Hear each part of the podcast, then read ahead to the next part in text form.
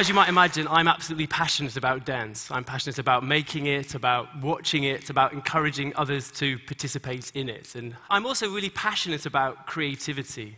Um, creativity for me is something that's absolutely critical, and I think it's something that you can teach. I think the technicities of creativity can be taught and shared, and I think you can find out things about your own personal physical signature, your own cognitive habits, and use that as a point of departure to misbehave beautifully. I was born in the 1970s. Um, and John Travolta was big in those days, Grease, Saturday Night Fever, and he provided a fantastic kind of male role model for me to start dancing. My parents were very up for me going. They absolutely encouraged me to take risks, to go, to try, to try. Um, I had an opportunity and access to a local um, dance studio, and I had an enlightened teacher who allowed me to make up my own and invent my own dances. So what she did was let me make up my own ballroom and Latin American dances to teach to my peers. And that was the very first time that I found an opportunity to feel that I was able to express my own voice. And that's what's fueled me then to become a choreographer. I feel like I've got something to say and something to share. And I guess what's um, interesting is that I am now obsessed with the technology of the body. I think it's the most technologically literate thing that we have. And I'm absolutely obsessed with finding a way of communicating ideas through the body to audiences that might move them, touch them, um, help them think differently about things. So for me, choreography is very much a process of physical thinking. It's very much in mind as well as in body. And it's a collaborative process. It's something that I have to do with other people. You know, it's a distributed cognitive process in a way. I work often with um, designers and visual artists, obviously dancers and other choreographers, but also more and more with um, economists, anthropologists, neuroscientists, cognitive scientists, people really who come from very different domains of expertise, where they bring their intelligence to bear on a different kind of creative process. Um, what I thought we would do today a little bit is explore this idea of physical thinking. And we're all experts in physical thinking. Yeah, you all have a body, right? And we all know what that body is like in the real world. So one of the aspects of physical thinking that we think about a lot is this notion of proprioception, the sense of my own body in the space, in the real world. So we all understand what it feels like to know where the ends of your fingers are when you hold out your arms. Yeah, you absolutely know that when you're going to grab a cup or that cup moves and you have to re-navigate it. So we're experts in physical thinking already. We just don't think about our bodies very much. We only think about them when they go wrong. So when there's a broken arm or when you have a heart attack, then you become really very aware of your bodies. But how is it that we can start to think about using choreographic thinking, kinesthetic intelligence to arm the ways in which we think about things more generally? And what I thought I'd do is I'd make a TED premiere. I'm not sure if this is going to be good or not. I'll just be doing it. Um, I, I, thought what I'd do, I'd use three versions of physical thinking to make something. I, I want to introduce you. This is Paolo, this is Katerina. Um, they, they have no idea what we're going to do. So um, this is not the type of choreography where I already have in mind what I'm going to make, where I've fixed the routine in my head, and I'm just going to teach it to them. And these so called empty vessels are just going to learn it. That's not the methodology at all that we work with. Um, but what's important about it is how it is that they're grasping information, how they're taking information, how they're using it, and how they're thinking with it. I'm going to start really, really simply. Usually, dance has a stimulus or a stimuli. And I thought I'd take something simple, TED logo, we can all see it, it's quite easy um, to work with. And I'm going to do something very simply where you take one idea from a body, and it happens to be my body, and translate that into somebody else's body. So it's a direct transfer, transformation of energy.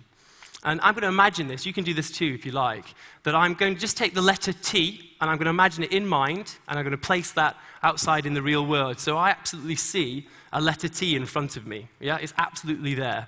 I can absolutely walk around it and I see it. Yeah, it has a kind of a grammar. I know what I'm going to do with it. And I can start to describe it. So I can describe it very simply. I can describe it in my arms right? So all I did was take my hand, and then I moved my hand. I can describe it, well, in my head, yeah? Well, okay. I can do it also in my shoulder, yeah? It gives me something to do, something to work towards. If I were to take that letter T and flatten it down on the floor, here, maybe just off the floor, all of a sudden I can do maybe something with my knee, yeah? So if I put the knee and the arms together, I've got something physical, yeah? And I can start to build something. So what I'm going to do just for one and a half minutes or so is I'm going to take that concept, I'm going to make something, And the dancers behind me are going to interpret it. They're going to snapshot it. They're going to take aspects of it. And it's almost like I'm offloading memory and they're holding on to memory. Yeah, and we'll see what we come up with. So just have a little watch about how they're, how they're accessing this and what they're doing. And I'm just going to take this letter T, the letter E, and the letter D to make something. Okay, here we go. So I've given myself in the zone. All right.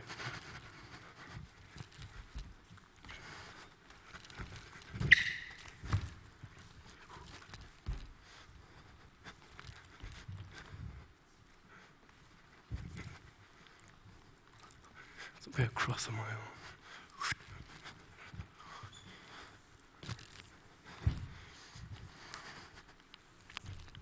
So all I'm doing is exploring this space of T and flashing through it with some action. I'm not remembering what I'm doing. I'm just working on my task, my task is this T. I'm going to watch it from this side. Whoa. Strike line. Axis. So we're starting to build a phrase. So, what they're doing, let's see, something like that. So, what they're doing is grasping aspects of that movement and they're generating it into a phrase. You can see the speed is extremely quick. Yeah? I'm not asking them to copy exactly, they're using the information that they receive to generate the beginnings of a phrase. I can watch that and that can tell me something about how it is that they're moving. Yeah, they're super quick, right? So I've taken this aspect of TED and translated it into something that's physical. Some dancers, when they're watching action, take the overall shape, the arc of the movement, the kinetic sense of the movement, and use that for memory. Some work very much in specific detail. They start with small little units and build it up. Okay, you got something? Just one more thing.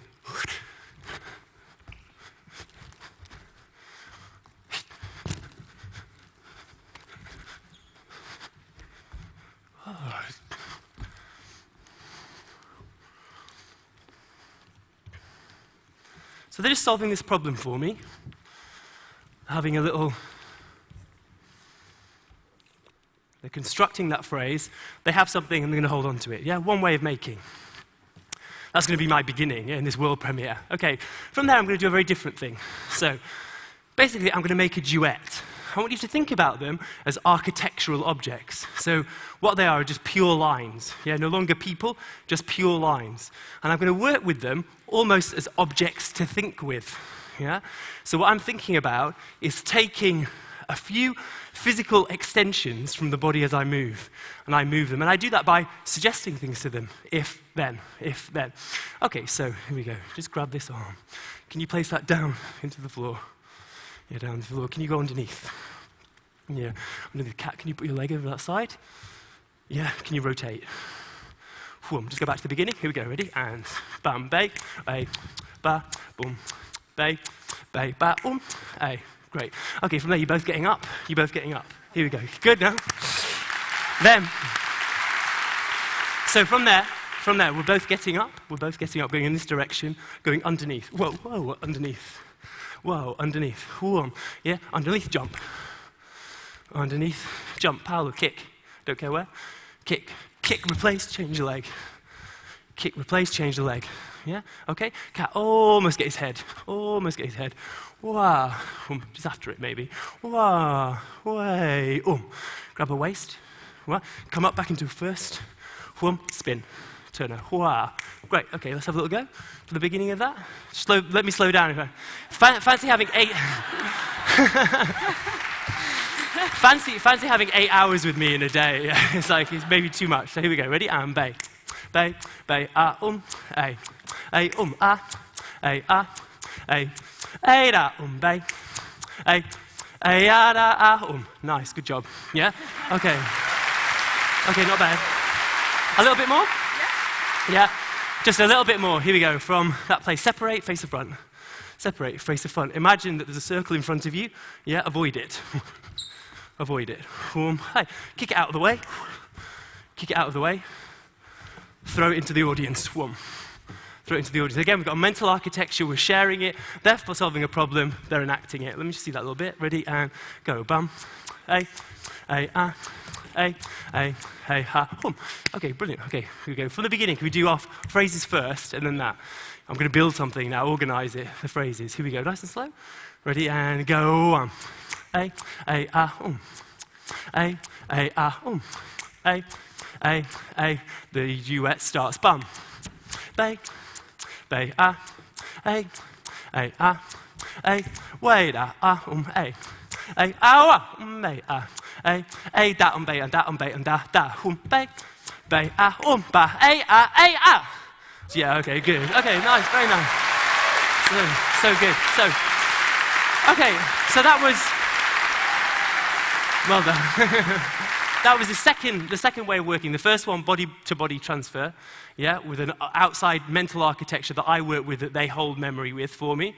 The second one, which is using them as objects to think with their architectural objects, I do a series of provocations. I say, if this happens, then that, if this, if that happens. I've got lots of methods like that, but it's very, very quick. And this is a third method. They're starting it already. And this is a task based method where they have the autonomy to make all of the decisions for themselves. So I'd like us just to do, we're going to do a little mental dance in, a little, um, in this little one minute. So what I'd love you to do is imagine, you can do this with your eyes closed or open. And if you don't want to do it, you can watch them. It's up to you. Um, just for a second, think about that word TED in front of you. So it's in mind and it's there right in front of your mind. What I'd like you to do is transplant that outside into the real world. So just imagine that word TED in the real word, world. What I'd like you to do with that is take an aspect of it. I'm going to zone in on the E. And I'm going to scale that E so it's absolutely massive. So I'm scaling that E so it's absolutely massive. And then I'm going to give it dimensionality. I'm going to think about it in 3D space. So now, instead of it just being a letter that's in front of me, it's a space that my body can go inside of. I now decide where I'm going to be in that space. So I'm down on this small part of the uh, bottom rib of the letter E, and I'm thinking about it, and I'm imagining the space that's really high and above. If I ask you to reach out, you don't have to literally do it, but in mind, reach out to the top of the E, where would you reach? If you reached with your finger, where would it be? If you reached with your elbow, where would it be? If I already then said about that space that you're in, let's infuse it with the color red. What does that do to the body? If I then said to you, what happens if that whole wall on the side of the E collapses and you have to use your weight to put it back up? What would you be able to do with it? So, this is a mental picture. I'm describing a mental, vivid picture that uh, enables dancers to make choices for themselves about what to make. Okay, you can open your eyes if you had them closed. So the dancers have been working on them. So just keep working on them a little second. So they've been working on those mental architectures and they're here. I know, I think we should keep them as a surprise. So here goes world premiere dance, yeah? Here we go, TED dance, okay? Here it comes. I'm going to organize it quickly. So you're going to do the first um, solo that we made, yeah, blah, blah, blah, blah. We're going to the duet, yeah, blah, blah, blah, blah. The next solo, blah, blah, blah, blah. Yeah, and both at the same time, you do the last solutions. Okay? Okay. Ladies and gentlemen, world premiere, TED Dance, three versions of physical thinking. We'll clap afterwards. Let's see if it's any good, yeah? So let's clap. Yeah, let's clap afterwards. Here we go. Katerina, big moment. Here we go. One. Bay, bay, ah, a. Bay, bay, ba, bay, boom. Bay, bay, ah, um, bay. Bay, bay, da, um, bay. Bay, ba, bay, bay, ba, a, ah. Hey, da, ah, um, bay. Bay, bay, ah, um, ba, and da, and da, and ba, and da, and ba, bay. Bay, ba, ba, and bay, day, dam. Bay, bay, ba, bay, bam. Here it comes, cat, bat, bay, ba, bay, bay, bay, bat, and bay, and bat, bay, ba. Bay, palo, go, bam, bay. Last you so low, bam, bay, da, ah. Hey, the one you made, bam, bay. Bay, bay, ah, a, ah. A, a, ah, a, ah. A, a, ah, a, ah. A, A, A, A, A. A, A, A, A, A. Bay, bay, ba. Well done. Okay, good, super. So, so, thank you. So, three, three versions. Oh, three, three versions of physical thinking. Yeah? Three versions of physical thinking. I'm hoping that today what you're going to do is go away and make a dance for yourself. And if not that, at least misbehave more beautifully more often. Thank you very much. Thank you. Thank you. Right. There we go.